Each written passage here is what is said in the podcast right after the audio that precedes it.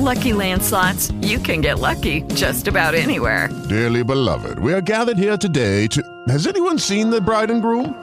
Sorry, sorry, we're here. We were getting lucky in the limo and we lost track of time. No, Lucky Land Casino, with cash prizes that add up quicker than a guest registry.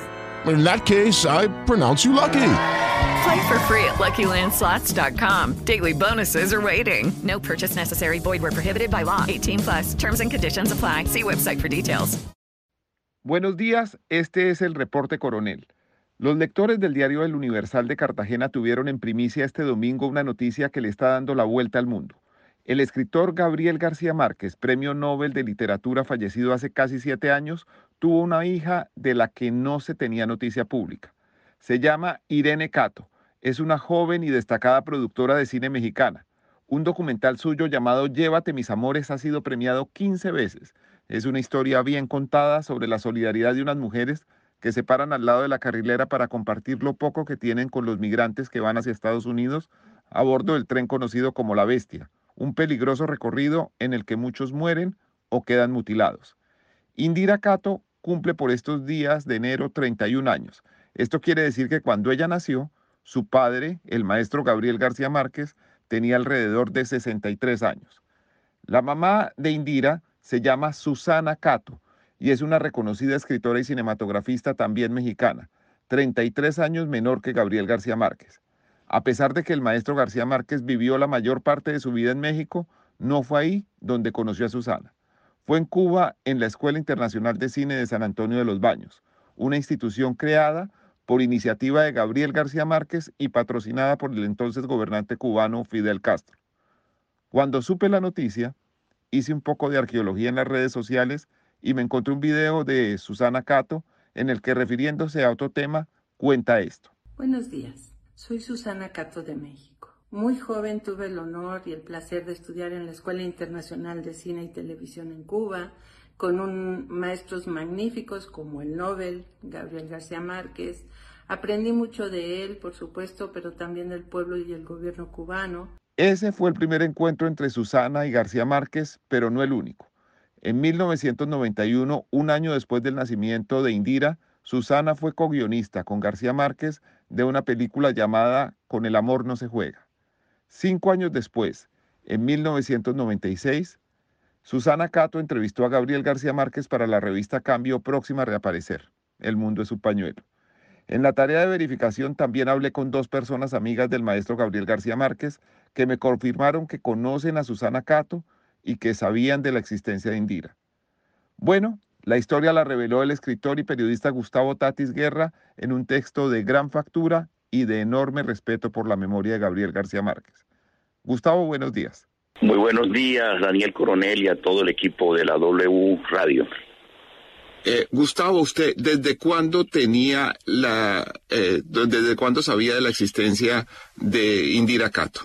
Un poquito antes de la muerte de García Márquez me llegó el rumor y a lo largo de estos ocho años el rumor se fue, eh, digamos, fue perturbándome hasta el punto que empezamos a investigar y a verificar las raíces de este rumor. Uno de los de las personas a las que consulté fue a Dazo Saldívar, el biógrafo de García Márquez, el autor de El viaje a la semilla, y a Guillermo Angulo, el gran amigo de García Márquez, que escribió recientemente un libro y que es uno de los amigos más viejos de, de, Gabo desde los años 50 y, y fuimos confirmando con la familia de García Márquez la existencia de Indira. Por supuesto que por respeto a García Márquez y por respeto a Mercedes, nosotros no nos atrevimos a divulgar esta noticia. Esperamos que falleciera Mercedes Esperamos que el tiempo decantara las palabras para encontrar el tono preciso, delicado y respetuoso para contar un hecho tan delicado y tan complejo que tiene que ver con la vida privada, con la vida secreta del genio de las letras, Gabriel García Márquez. Eh, ¿Cómo y lo fue la hicimos este relación? domingo. Sí. Sí, señor. Eh, Gustavo, te quería preguntar cómo fue la relación de Gabriel García Márquez con su hija Indira Cato. De verdad que lo que puedo decir es lo que escribí en el diario El Universal, lo que dicen las fuentes, lo que hoy dice la familia en Cartagena, que reconfirman, por ejemplo, ayer se comunicó Carlos Martínez Simán, que es primo de García Márquez, Gabriel Torres García, Gabo Gabo, el sobrino de, de Gabo, le dice que cuando ellos supieron la existencia de, de Indira, la familia mantuvo el secreto por respeto a Mercedes y por reverencia a Mercedes. Carlos Martínez me dijo, el silencio de la familia era una reverencia a Mercedes. Además sostengo que Gavito lo confiesa en 100 años de soledad. Pone en boca de Amaranta Úrsula, por supuesto, 100 años de soledad del año 67. Yo diría que esto parece ser una clarividencia. Eh, vivir en Macondo con un marido fiel y dos hijos indómitos que se llamarán Rodrigo y Gonzalo, y una hija que se llamará Virginia, nunca remedios, cierra comillas. Eso me lo recuerda Carlos Martínez Simán en el día de ayer. Y, y el sobrino de Gabo, Gabriel Torres García, me dice que la noticia revelada ha sido bien recibida en la familia. Desde que se supo la existencia de Indira, la acogieron en la familia García Márquez.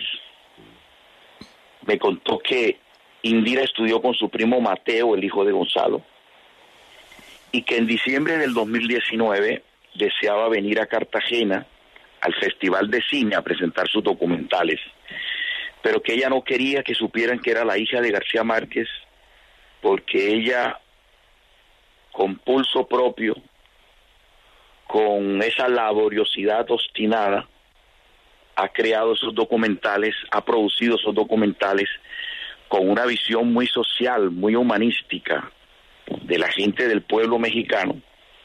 Ella no quería que la gente dijera, es que es hija de García Márquez. No, ella tiene unos méritos propios, al igual que Susana Cato tiene unos méritos no solamente como escritora, sino como, como cineasta. Em, ya lo ya lo acabas de decir que él participó, ella, Susana es alumna de García Márquez, Susana Cato, alumna del taller de guiones en la Escuela de Cine San Antonio de los Baños en el año 91, y ellos escriben, eh, eh, tanto Susana como Gabo, eh, la serie Con el amor no se juega, en el que está este, este cortometraje precioso que los invito a verlo en YouTube, se llama El espejo de las dos lunas, es un cortometraje dirigido por Carlos García Agras. Y Susana sí. también participó en el guion con García Márquez de María, de la versión de María, y tuvieron una gran complicidad creativa a nivel del, del cine. Entonces, esto no es un amor efímero, es la conclusión que, que tanto Dazo, Saldívar eh, y las personas que conocen a Susana y que conocen a, a la familia sacan por conclusión. Pero yo creo que más de lo que yo escribí ayer, no me atrevería a agregar. Yo creo que la palabra la tienen Gustavo, los familiares. Sí. Lo, sí. lo entiendo. Usted, usted nos cuenta que no fue un amor efímero, que además la familia tiene aceptado y asumida la existencia de Indira, pero yo quiero preguntarle si en todos estos años, lo que, en lo que usted ha investigado, ha sabido por qué Indira se llama Indira Cato y no Indira García. Bueno, García Márquez, yo lo digo en el texto, no escapó. Dice, bueno, la noticia la confirmé con algunos familiares de García Márquez, con el mismo Dazo Saldívar, y con Guillermo Angulo, quienes han mantenido el secreto durante años, muchos, muchos años, y muchos de ellos por respeto a Mercedes. Eh, García Márquez, el genio literario más grande de Colombia, está ya por encima del bien y del mal, y todo lo que hoy pueda revelarse de él solo reconfirma su espléndida humanidad y su infinita grandeza, que se agiganta cada vez en el universo más allá de su muerte.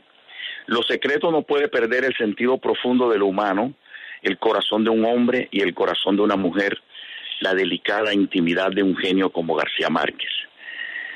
Em, García Márquez no alcanzó a reconocer a, a Indira y pasó lo que le pasó a García Márquez, te lo digo también en una parte del artículo, que su padre no fue reconocido por su padre, que su abuelo tampoco fue reconocido por su padre y llevaron el apellido de su madre.